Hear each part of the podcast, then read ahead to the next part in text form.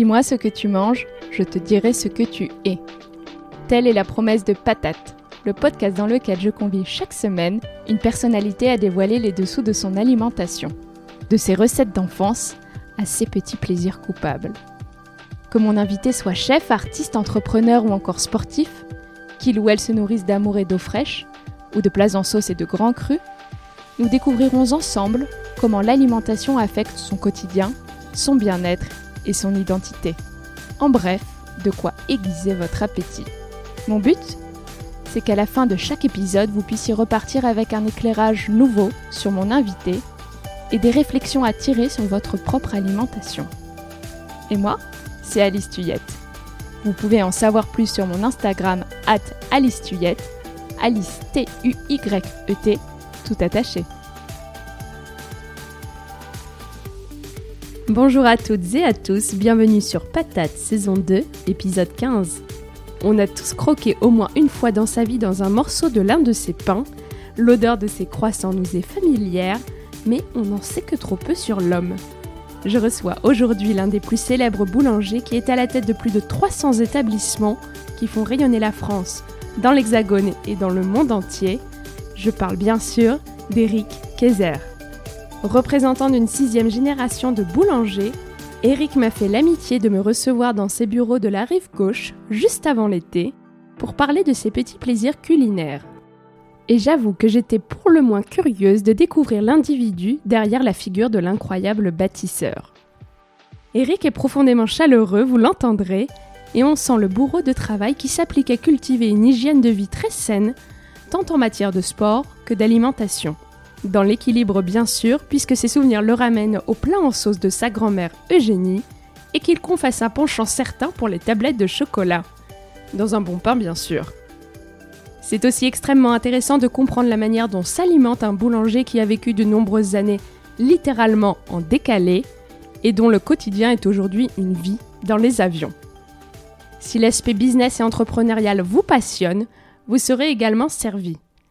La maison Eric Kayser, c'est en effet une success story hors du commun que nous avons décryptée. Pour être honnête, j'avais quelques a priori sur ce qu'il restait de savoir-faire, de créativité et d'artisanat dans une telle entreprise. J'imagine que certains d'entre vous aussi. Vous entendrez qu'Eric Kayser y répond sans détour et s'efforce d'allier son exigence à la pérennité de ses établissements dans des contextes toujours mouvants. Si cet entretien vous apprend quelque chose, que vous passez un bon moment Dites-le moi avec un commentaire et une note 5 étoiles sur Apple Podcast si c'est ici que vous m'écoutez. Bien au-delà de m'aider à développer l'émission en lui donnant de la visibilité, c'est aussi et avant tout le meilleur moyen de me faire signe et de m'encourager. Patate, c'est mes soirées et mes week-ends à côté de mon job principal, c'est ma passion, mais beaucoup, beaucoup de boulot. Alors c'est vrai que vos retours si positifs mettent vraiment du baume au cœur. Et puis si Apple ce n'est pas votre truc, parlez de patates autour de vous ou sur les réseaux sociaux, c'est formidable aussi. Merci et très très bonne écoute en compagnie d'Eric Kaiser. Bonjour Eric. Bonjour. Je vous remercie d'être avec nous aujourd'hui. Commençons avec une question traditionnelle ici. Avez-vous la patate? Super, j'ai une grande patate là. Je suis en pleine forme et je trouve qu'après toute cette longue période compliquée, il faut avoir la pêche et redonner du, de l'éclat aux gens. Super. Nous avons une petite heure pour mieux vous connaître au travers de vos assiettes. Alors pour briser la glace, pouvez-vous me parler du dernier repas qui vous a marqué? Ah Oui, j'ai apprécié de refaire déjà des repas avec des amis dans une terrasse parisienne. C'est agréable de pouvoir remanger un bon poisson grillé avec des petites pommes de terre et pouvoir partager, échanger. Je crois que c'est des moments qu'on avait un peu oubliés et qui sont juste extraordinaires. De pouvoir euh, euh, se raconter nos dernières histoires, pouvoir rigoler un peu à table. Je crois que c'est beau et je crois qu'on avait oublié ça et qu'il faut qu'on repense à retourner dans les restaurants et apprécier. Et alors, c'était quel restaurant? J'étais au un petit restaurant italien euh, qui se trouve à côté de chez moi, le Marco Polo, et en plus avec une petite cuisine italienne sympathique. Cher Eric, c'est le moment de remonter les pendules dans l'émission. Est-ce que vous pouvez me raconter où vous avez grandi, qui cuisinait à la maison, ce que vous mangiez quand vous étiez enfant? Oui, bien sûr. J'ai grandi à Lure, donc entre Vesoul et Belfort dans la Haute-Saône. C'est vrai que c'est un coin, on va dire, assez reculé, mais très sympathique, avec euh, de la campagne tout autour, c'est superbe. Et ma grand-mère euh, faisait beaucoup, euh, enfin appréciait beaucoup de faire la cuisine. S'appelait Eugénie. Elle nous faisait des plats avec beaucoup de sauce toujours. Par exemple, des rôtis de veau avec des pommes de terre, mais ou des carottes grillées et tout. Mais c'était juste extraordinaire. Elle aimait aussi faire la tarte aux pommes avec une pâte feuilletée, des pommes et du sucre cassonade dessus. Et, elle mettait un petit peu d'alcool. Quand on était enfant, on appréciait beaucoup. Mais j'ai des beaux souvenirs d'enfance de plats. Oui, c'était des plats vraiment euh, familiaux, on va dire. Et on appréciait ça. Et elle aimait réunir toute la famille autour d'une grande table comme ici. C'était juste sympathique. Mais les dîners, enfin, ou les déjeuners s'éternisaient un petit peu. Et ça, je trouvais ça long parfois. C'était entrée, plat de viande, plat de poisson, les desserts, deux ou trois. C'était très long. Oui, c'est plus des, repas comme on fait aujourd'hui. Je crois qu'on les fait plus maintenant. C'est vrai que ça me revient souvent en tête. Je me rappelle de ces déjeuners. Et ensuite, je voyais mes oncles, euh, mon père, enfin mes parents, euh, qui allaient euh, prendre des digestifs, fumer éventuellement le cigare. C'est vrai que je me rappelle plus de voir ça maintenant. Est-ce que vous avez une petite Madeleine, peut-être de cette époque que vous consommez toujours aujourd'hui, que vous dégustez toujours aujourd'hui? Petite Madeleine, j'en ai eu plusieurs, mais je crois que le hum, Ma grand-mère avait une spécialité, elle faisait du, bœuf bourguignon qui était extraordinaire, avec des légumes de vraiment de, qui sortaient du jardin, parce que mon grand-père avait un jardin. Et c'est vrai que c'est des, des, souvenirs que j'ai toujours en tête. Un bon plat, vous voyez, familial, à partager, avec beaucoup de sauce. Et pour saucer, il faut du pain. Pain. Et ça, c'est extraordinaire. On mangeait déjà beaucoup de pain à l'époque. oui, on en parlera plus tard, mais vous êtes d'une famille de boulangers et puis septième génération, mais on reviendra là-dessus ensuite. Je le disais avant de passer à la suite de l'émission, place à la rubrique J'irai dîner chez vous. La cuisine, c'est le partage. Alors l'objectif de cette séquence est d'en apprendre un petit peu plus sur vos rituels d'hôtes. C'est facile, je commence les phrases et vous n'avez qu'à les terminer. À la table de votre dîner idéal, vous inviterez Gérard Depardieu? Et vous cuisinerez Pommes de terre avec une côte de bœuf, je crois. Le sujet de conversation que vous éviterez La politique, toujours. Le vêtement que vous porterez pour l'occasion Jean et chemise, très sympathique. L'objet porte-bonheur, ou pas porte-bonheur d'ailleurs, que l'on retrouvera sur votre table. J'aime bien mettre des bougies. Et enfin, le plus beau compliment que l'on pourrait vous faire, ou que Gérard Depardieu pourra vous faire à la fin du repas qu'il ait eu l'impression d'être avec un ami, qu'on ait pu échanger librement, parler de tout, parler de cinéma, parler de livres, parler de culture. Et ça, en ami, ça sera sympathique. Reprenons maintenant la trame normale de l'interview. Cher Eric, vous venez d'une famille de boulangers, je le disais précédemment, septième génération me semble-t-il. Avez-vous eu le choix de votre carrière ou vous ne vous êtes même pas posé la question finalement? Alors on est dans la sixième génération, entrecoupée d'une lignée de meuniers. Euh, depuis que je suis enfant, depuis que je suis très petit, je me voyais faire de la boulangerie, voyager dans le monde. Et c'est vrai que quand vous venez dans la campagne profonde, hein, à la Haute-Saône, euh, je disais à mes professeurs que je voulais faire de la boulangerie, voyager dans le monde. Ça surprenait un petit peu, surtout qu'à l'époque, on prenait quand même pas l'avion comme on le prend aujourd'hui. Mais pour moi, j'ai l'impression que c'était euh, dans le sang, dans le blood, comme disent les Américains, et qu'il fallait que je fasse ça, et j'avais envie de le faire. Donc j'ai essayé de passer beaucoup de temps à apprendre à faire bien mon métier, et ensuite ben, pouvoir euh, m'installer, monter des boulangeries, travailler sur le design, travailler sur les contenus des magasins, euh, faire de la boulangerie, de la pâtisserie, de la cuisine, du café, tout ce qui fonctionne bien, mais surtout des endroits de partage. Très petit, vous aviez donc déjà cette conviction? J'avais cette conviction par contre, la vie m'a poussé à faire de la formation et j'avais vraiment pas envie de devenir formateur. Et je crois que ça m'a permis de comprendre, d'évoluer, parce qu'il faut apprendre, puis apprendre à apprendre et apprendre à transmettre. Et je crois qu'avec ça, j'ai essayé de comprendre comment fonctionnait un métier et comment fonctionnaient les gens.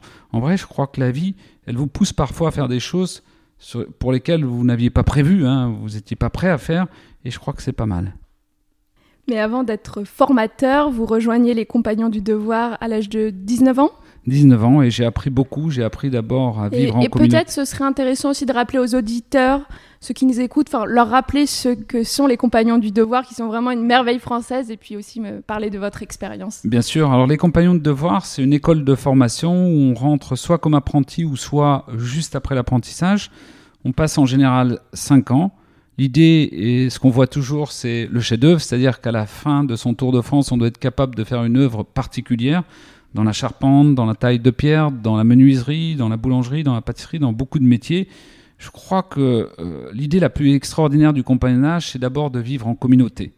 C'est également d'apprendre à partager, parce qu'aujourd'hui, on n'apprend plus, et ça, ça manque vous voyez, de vivre euh, entre nous, entre amis. Alors avant, il y avait que des garçons, maintenant il y a des filles et des garçons, c'est sympathique. Mais on est à table, on avait un rituel, par exemple, en se mettant en chemise et en veste, chose qu'on fait plus aujourd'hui. Et on ne doit pas fumer, on ne on doit pas dire de gros mots, on ne doit pas parler de politique. On doit plus être dans le partage, dans les échanges sur ses journées de travail, etc. Et dans le compagnonnage, donc on fait sa journée chez un employeur, on gagne sa vie en tant qu'apprenti ou ouvrier. Et ensuite, on apprend à donner des cours à des jeunes et on apprend à apprendre de nos anciens, de nos aînés, on appelle ça. Je crois que c'est vraiment des beaux moments. C'est comme quand vous êtes dans des grandes écoles, vous voyez, on vivra en communauté, on vivra ensemble et on partagerait tout le temps. Alors vous dormez dans des dortoirs, c'est vrai que c'est pas toujours facile, surtout quand vous faites de la boulangerie. Si vous dormez avec des menuisiers qui travaillent le jour et vous travaillez la nuit, c'est compliqué. Mais ça a été une période particulière d'enseignement, riche d'enseignement. Euh, j'ai appris énormément de choses. Et ensuite Et ensuite, après le compagnonnage, je suis devenu formateur pour les compagnons et pour l'Institut national de la boulangerie, chose que je voulais pas faire au départ. je suis reparti sur la route, ce qu'on appelle en tant qu'itinérant. J'avais donné des cours d'une journée, deux journées, trois jours, quatre jours dans toute la France et puis après à l'étranger. Et je crois que c'était aussi un moment où j'ai vraiment appris à apprendre, c'est-à-dire à me former. Et puis euh, souvent, on a plein de certitudes dans la vie. Et quand on vous remet en question sans arrêt vos certitudes, ben vous, je crois que vous pouvez progresser. Enfin, en tout cas, en fonction des gens. Je crois que ça a été aussi euh, des, beaux, des belles périodes de ma vie. Et puis un jour, je me suis dit, écoute, c'est bien de former, c'est bien de montrer aux gens, mais il faut peut-être un jour montrer que ce que tu enseignes, ça fonctionne. Et j'ai décidé de me monter mon premier magasin. Et ça, c'était en 96. Un vendredi 13 septembre 96. On l'a osé. Vous avez osé et ça vous a porté chance, visiblement. c'est une période passionnante, hein. bien sûr. Euh, euh, je vois beaucoup de gens en ce moment qui veulent s'installer, qui veulent démarrer leur propre commerce. On a toujours des périodes d'incertitude. C'est quand même compliqué. On change de vie en vrai. Hein. On passe d'un mode d'employé à un mode de, patron-employeur. Et euh, on se dit est-ce que ça va marcher? Est-ce que je fais les bonnes choses? Est-ce que je fais les bons investissements? Est-ce que j'ai vu les banquiers? Est-ce que j'ai bien monté mon dossier? Mais je crois que c'est des périodes pour évoluer aussi qui sont intéressantes. On apprend. Votre personnalité fait complètement corps avec l'entreprise. Et j'imagine qu'il y a une certaine responsabilité quand on a son nom sur des centaines de milliers d'emballages, des centaines de devantures. Quelle valeur voudriez-vous qu'on associe au nom d'Eric Kaiser En tout cas, la valeur la plus importante pour moi, c'est euh, fédérer des hommes, c'est vrai, des hommes et des femmes, parce que tout seul, on ne fait pas grand-chose. En vrai, il faut s'en rendre compte. Donc si j'étais tout seul, j'aurais rien fait. Donc il faut avoir des gens à côté de vous qui peuvent vous aider, qui peuvent vous apporter ce que vous ne savez pas faire, ou en tout cas qui peuvent continuer ce que vous avez, ce que vous avez lancé. Et derrière ça, il faut, alors en tout cas, ce sur quoi je me bats tous les jours, c'est la qualité, la propreté, le choix des ingrédients, la transformation. Je crois que c'est toutes des choses qui sont essentielles, surtout aujourd'hui où les gens font très attention à tout. Alors, il y a des moments, c'est un peu contradictoire. On nous dit par exemple, il faut plus donner d'emballage aux gens parce qu'il faut éviter de jeter. Et nous, on commence à réduire les emballages. Je dis aux vendeurs, il faut commencer à réduire tout ce que vous donnez en emballage. Et puis les clients sont pas contents parce qu'on leur donne moins d'emballage. Vous voyez, alors c'est vrai qu'il faut toujours être en réflexion permanente et toujours essayer de réfléchir à ce qui va se passer par la suite. Mais c'est une période qui est extraordinaire. En tout cas, on essaie, ou j'essaie de vraiment faire respecter la qualité.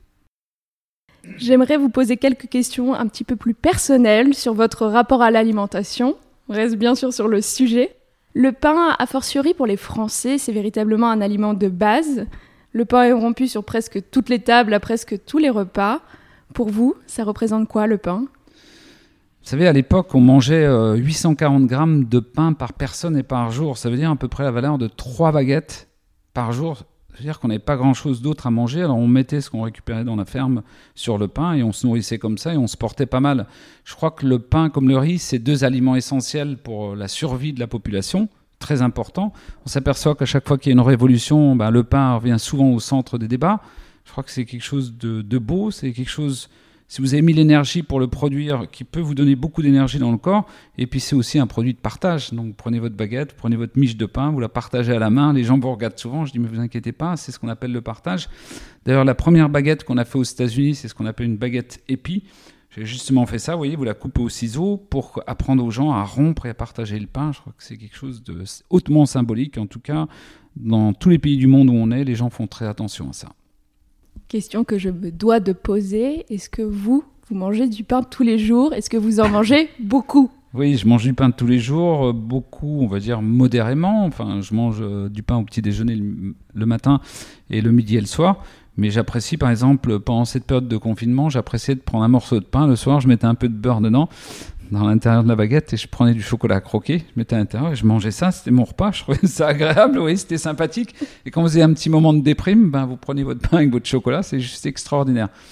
Petit conseil qui suscitera certainement l'intérêt des auditeurs. Eric, comment distingue-t-on une bonne baguette d'une mauvaise? Quels sont vos critères clés? Alors on dit que le pain il doit être croustillant à l'extérieur et moelleux à l'intérieur, mais c'est exactement ça. On dit que le pain, quand vous appuyez dessus, la baguette, elle doit chanter, donc on entend croustiller. Ça c'est un point essentiel. Je crois que la règle la plus importante, puisque quand on est dans une boulangerie, ben on ne sait pas ce qu'on va acheter, c'est déjà de prendre un pain qui soit couleur caramel. Donc la caramélisation amène tous les arômes dans le pain.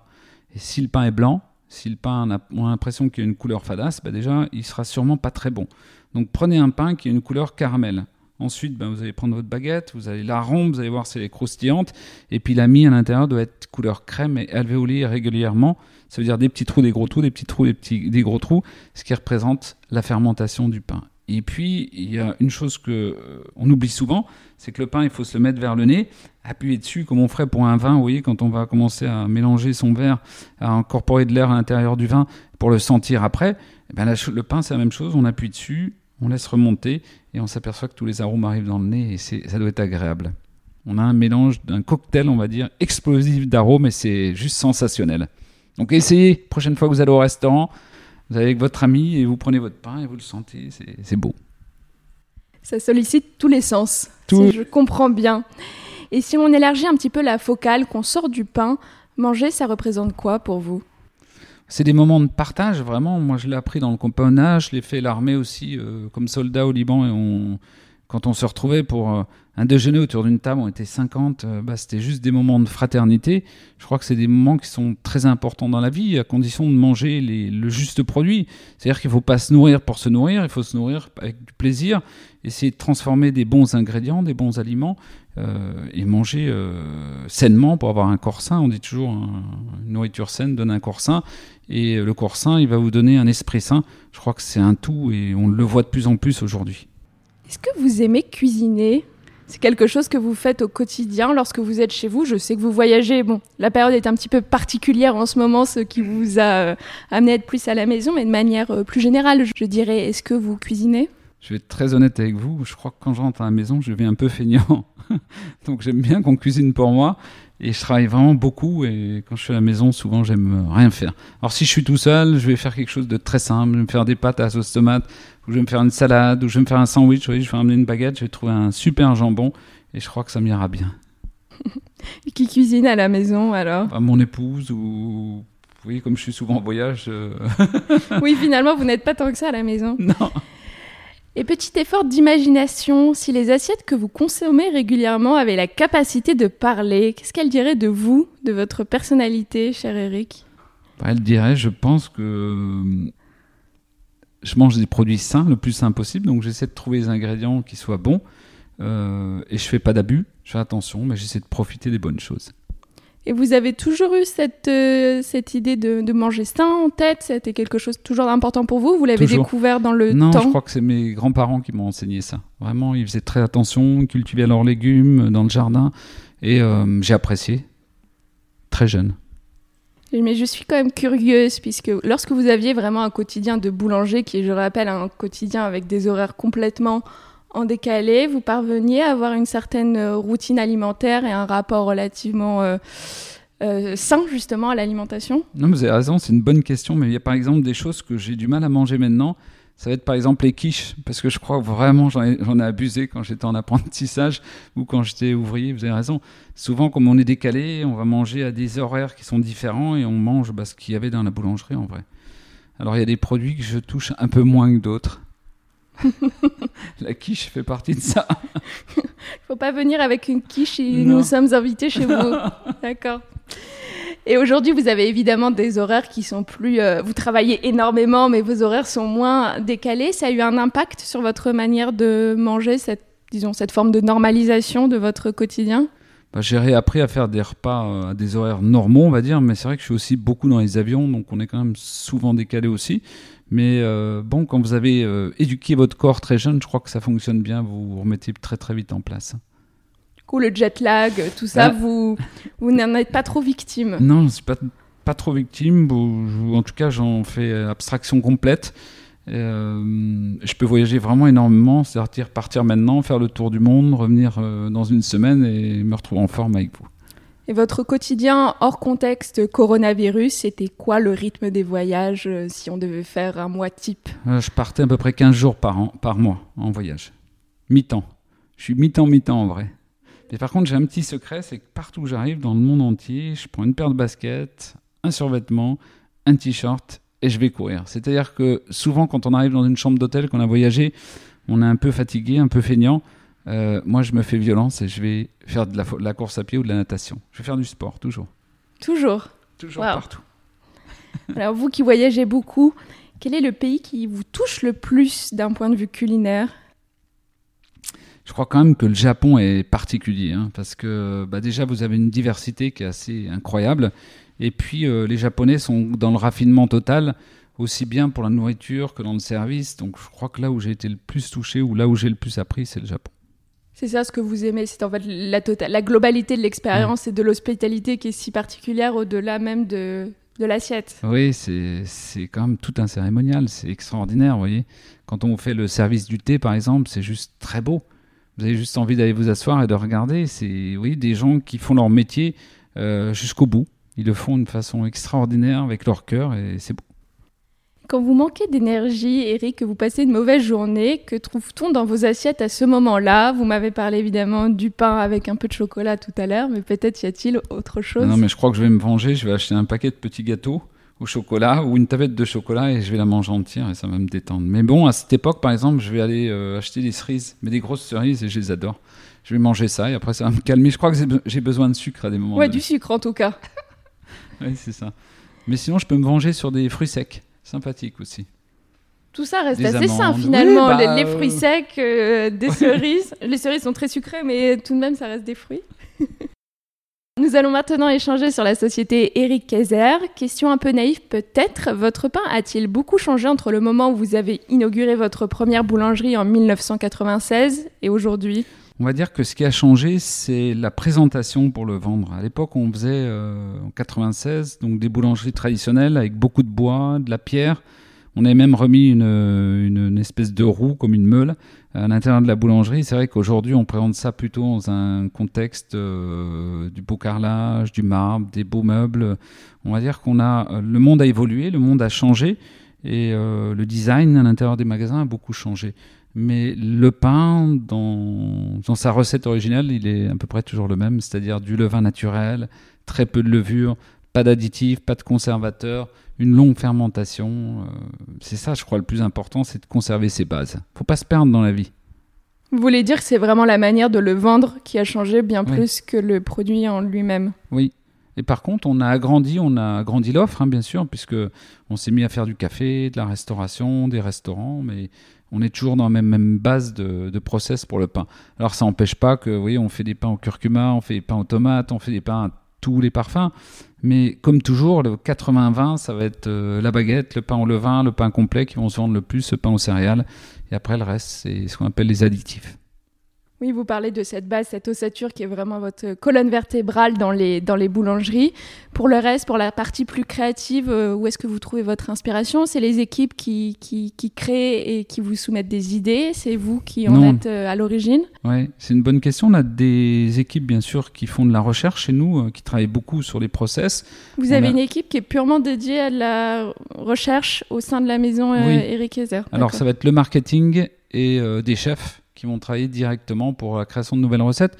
Mais euh, j'essaie de leur amener beaucoup d'idées en voyageant. Je fais des photos de tout ce que je vois partout qui peut être intéressant et j'envoie au fur et à mesure euh, au marketing. Le marketing va retransformer ça, va regarder. Mais on va toujours, voyez, être en veille, ce qu'on appelle en veille, c'est-à-dire en veille technologique.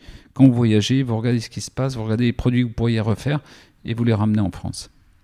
Comme ça qu'on fait par exemple le pain ekmek turc, j'ai appris à faire en Turquie, on a refait en France, on l'a changé, on l'a transformé, on l'a peut-être refait comme ça se faisait à l'origine, mais euh, ça plaît beaucoup et on a des mois, on fait le pain turc, le pain italien, les machins, et on peut adapter les recettes, oui, c'est sympa.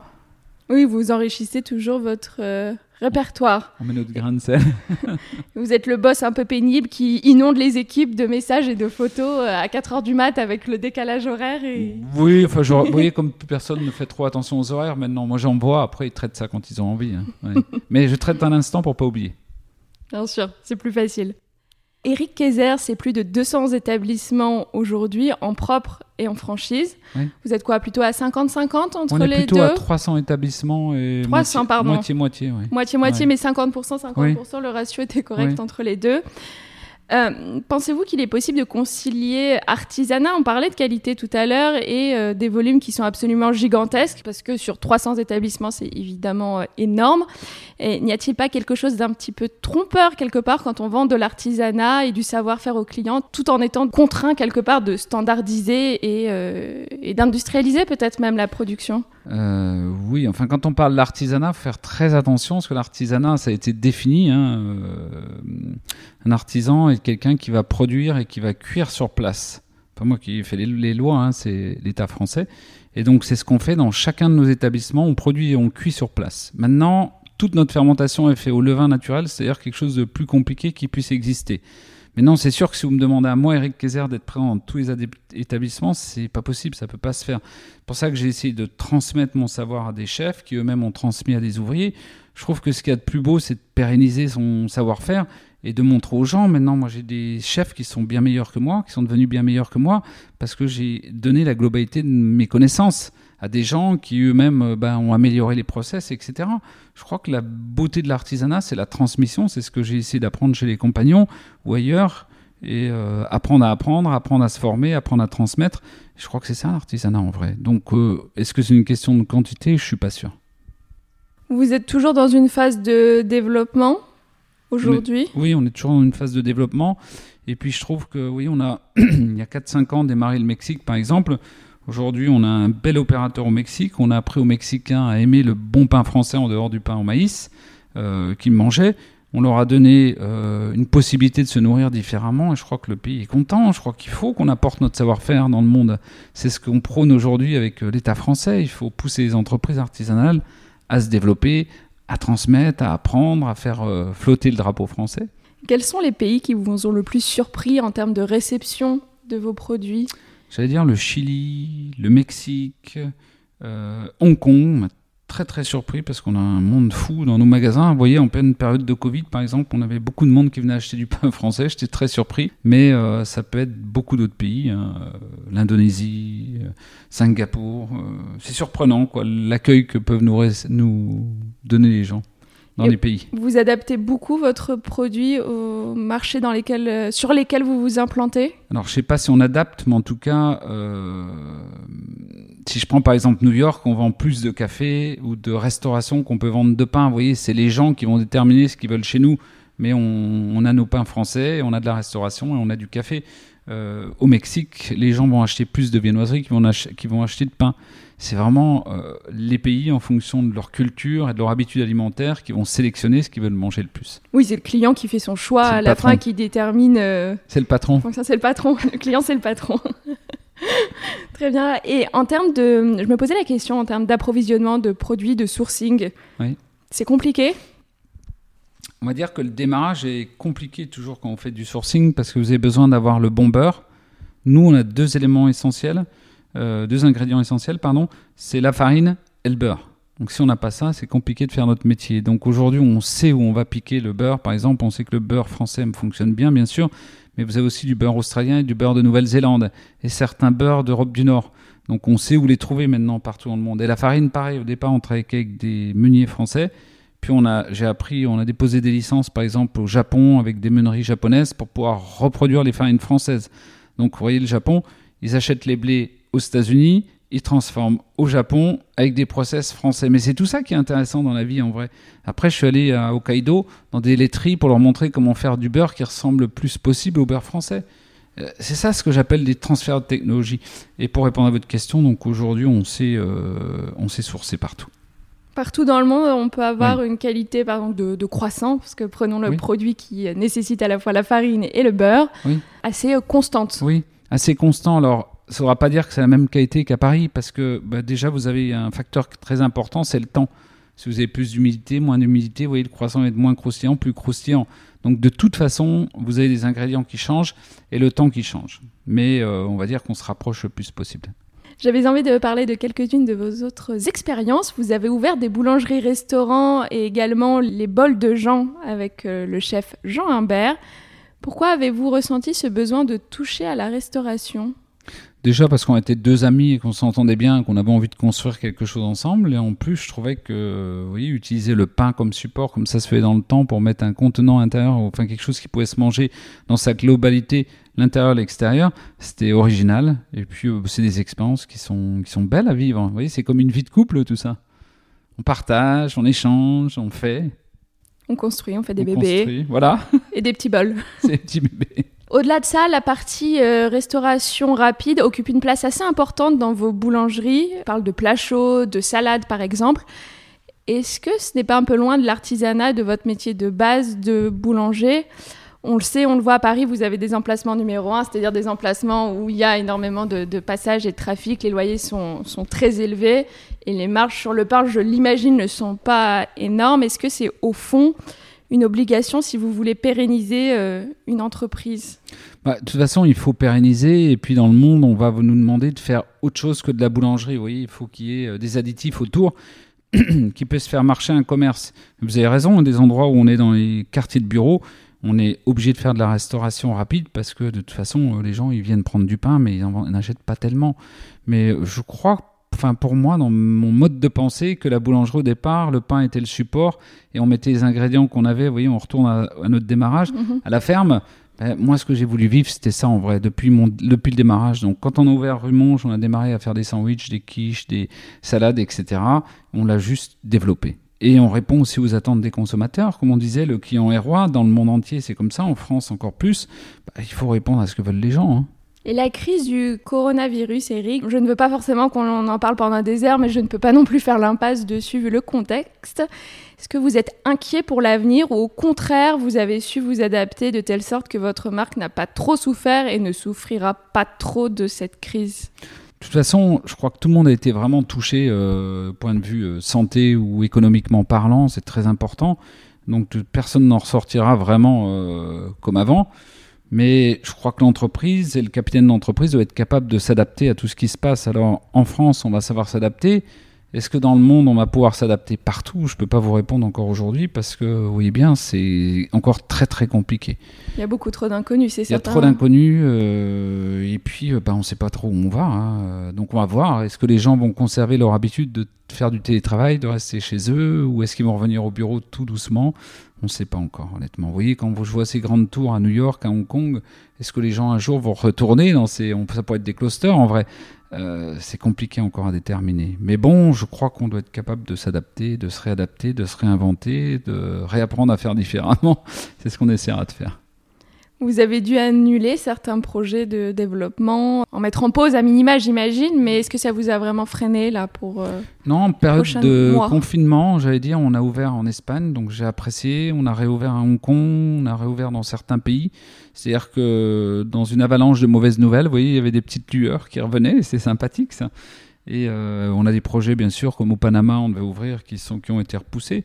Mais bon, c'est pas très grave, vous voyez, l'important c'est que le monde redevienne comme il était avant ou le plus proche possible et que les gens retrouvent le moral, je crois que c'est ça le plus important et qu'on les nourrisse avec notre nourriture spirituelle qui est le pain. Eric, nous allons retourner dans vos assiettes. S'il ne vous restait qu'une journée à vivre, de quoi serait composé votre dernier repas? Alors, on veut vraiment tout savoir de l'entrée au dessert. Mais moi, je crois que je me referais. Euh, je prendrais une bonne baguette tiède du four. Je me ferai un très bon sandwich. Alors peut-être que je mettrai du jambon beurre ou peut-être que je mettrai du jambon et des, et des produits que j'adore, la tomate, de l'avocat, tout ce que j'aime à l'intérieur du pain. Je prendrai un bon verre de Bourgogne parce que j'apprécie avec mon sandwich. Je me referai une tarte aux pommes, un peu avec un peu d'alcool flambé dessus parce que je trouve ça très bon. Euh, vous voyez, des, des, choses simples, je crois que ça m'irait très très bien, mais euh, quelque chose de bon, quelque chose de frais, quelque chose de nourrissant, quelque chose qui me fasse passer un moment agréable. Je crois que ça serait, euh, serait pas mal. Je ne veux pas vous parler de manger du foie gras, des choses comme ça qui me passionneraient vraiment beaucoup moins.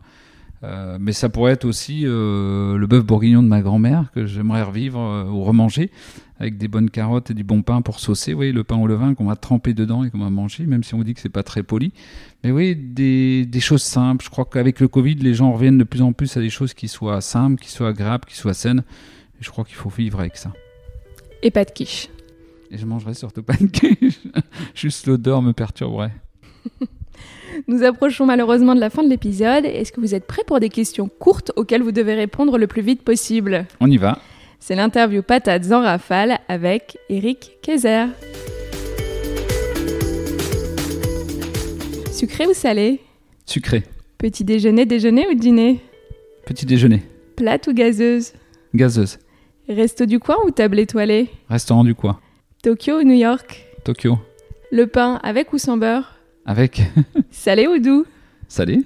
Votre assiette, vous êtes du genre à la partager ou plutôt chacun son plat patouche? Partagé. Un plaisir coupable que vous ne voudriez raconter à personne Manger une tablette de chocolat complète. Vin rouge ou vin blanc Vin rouge. Fromage ou dessert Dessert. Baguette monge ou baguette malzerbe? Mange. Le cuisinier que vous admirez, ça peut être une toque célèbre ou un proche, tout simplement. J'ai beaucoup admiré un garçon comme Jean Imbert parce que je trouve qu'il est sympathique et il cuisine très bien et il fait des choses qui sont simples. Trois ingrédients que vous avez toujours dans votre cuisine. Du beurre, yaourt, j'adore, et puis euh, des fruits. Vous passez une soirée entre amis, vous enfilez votre tablier ou vous réservez un resto? Je réserve un resto. Vivre pour manger ou manger pour vivre? Vivre pour manger. La patate, frites vapeur, purée, sautée. Et la frite, j'aime bien. Avec du ketchup. Ça marche toujours. Bah, écoutez, vous avez été extrêmement rapide. Vous êtes l'invité, je pense, qui a répondu avec le plus de, de vélocité à toutes ces questions. C'est gentil. Ici, on s'intéresse au bien-être dans son ensemble, cher Eric. Alors, j'aime donc terminer ces entretiens avec une question. Si vous aviez une seule pratique quotidienne qui vous fait du bien à partager avec les auditeurs, laquelle ce serait? Et c'est une pratique qui peut être liée à l'alimentation et au repas ou alors absolument pas? Moi, je fais de la gym dès le réveil. Et je trouve que ça fait du bien à mon corps. Déjà pour le dos, pour essayer d'être toujours en forme. Et euh, je crois que c'est bien. Et alors, vous pratiquez comme ça à la maison euh, Hmm dès que vous vous réveillez je me lève. Vous oui. vous réveillez à quelle heure En général, 5h30. On garde des, des habitudes. Puis vous en avez toujours. euh, vous avez besoin aujourd'hui parce que Non, vous avez mais- des longues journées. Non, mais je dors pas beaucoup, donc je suis réveillé, je me lève. Et d'ailleurs, j'aime laisser les volets ouverts ou les rideaux, même si je suis dans un hôtel, et puis euh, je me réveille avec le soleil qui, qui pointe, et il est très sympathique ce soleil. On approche de la journée la plus longue de l'année en plus. On va plus dormir. C'est ça. Très bien, Eric. Où est-ce que mes auditeurs peuvent vous retrouver? Vous êtes sur les réseaux sociaux, sur Instagram. En plus, vous êtes assez présent. Vous faites pas mal de vidéos. Oui, justement, sur notre chaîne YouTube, on a fait pas mal de vidéos. On a eu vraiment énormément de gens qui ont suivi euh, les leçons pour fabriquer du levain, un bon pain, un croissant euh, pendant la période de confinement. Et on a refait une série de vidéos parce qu'on a envie de se rapprocher le plus possible des consommateurs et de pouvoir leur donner la possibilité de pouvoir faire chez eux. D'ailleurs, pendant le confinement, je crois qu'on vendait bientôt plus de sacs de farine que de pain. Mais c'était sympa. Ouais, c'est sympa. C'est- bon signe aussi. euh. Et les gens venaient chercher du levain naturel pour essayer. Je, je sais pas, je suis impressionné que autant de gens euh, soient passionnés par le levain naturel, qui est quand même un produit très complexe pour faire du pain. Ça, tout à fait. Moi, j'ai raté mon confinement. Je n'ai pas fait mon levain à la maison. Je me sentais un petit peu être passé à côté du confinement sur Instagram. La phase numéro 2, ça va être de la cuisine à travers le pain, donc ça va être un peu plus, un peu plus facile à refaire. voilà, ce sera ça pour moi. Merci beaucoup, Eric. Merci à vous, à bientôt. Voilà, patate, c'est fini pour aujourd'hui. Je suis heureuse et reconnaissante que vous ayez pris de votre temps pour écouter cette conversation. Ça veut dire beaucoup pour moi. Si vous avez des questions ou des remarques à partager, n'hésitez pas à m'écrire à alice at ou à réagir sur mon Instagram at alicetuyette. Le mot de la fin Gardez la patate, régalez-vous et ne lâchez rien. En cuisine comme dans la vie, on peut tous accomplir nos rêves à condition d'honorer nos engagements avec courage, détermination et une sacrée dose de travail. Allez, À très bientôt sur Patate.